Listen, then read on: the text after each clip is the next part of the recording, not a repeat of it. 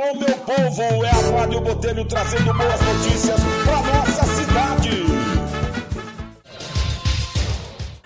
Olá, sejam bem-vindos. Você está na Rádio Botelho e venho trazer informações sobre o combate ao racismo.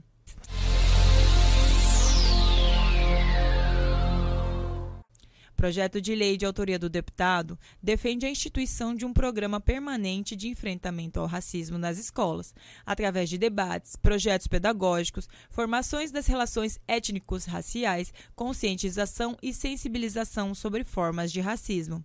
Essa foi a Rádio Botelho, nós vamos ficando por aqui e até a próxima. Esse é apenas o começo. Vote Botelho 44650, Mato Grosso, buscando recursos, viabilizando projetos, criando oportunidades. Não tem zum zum zum, não tem lero lero, é botelho na cabeça, é ele que eu quero.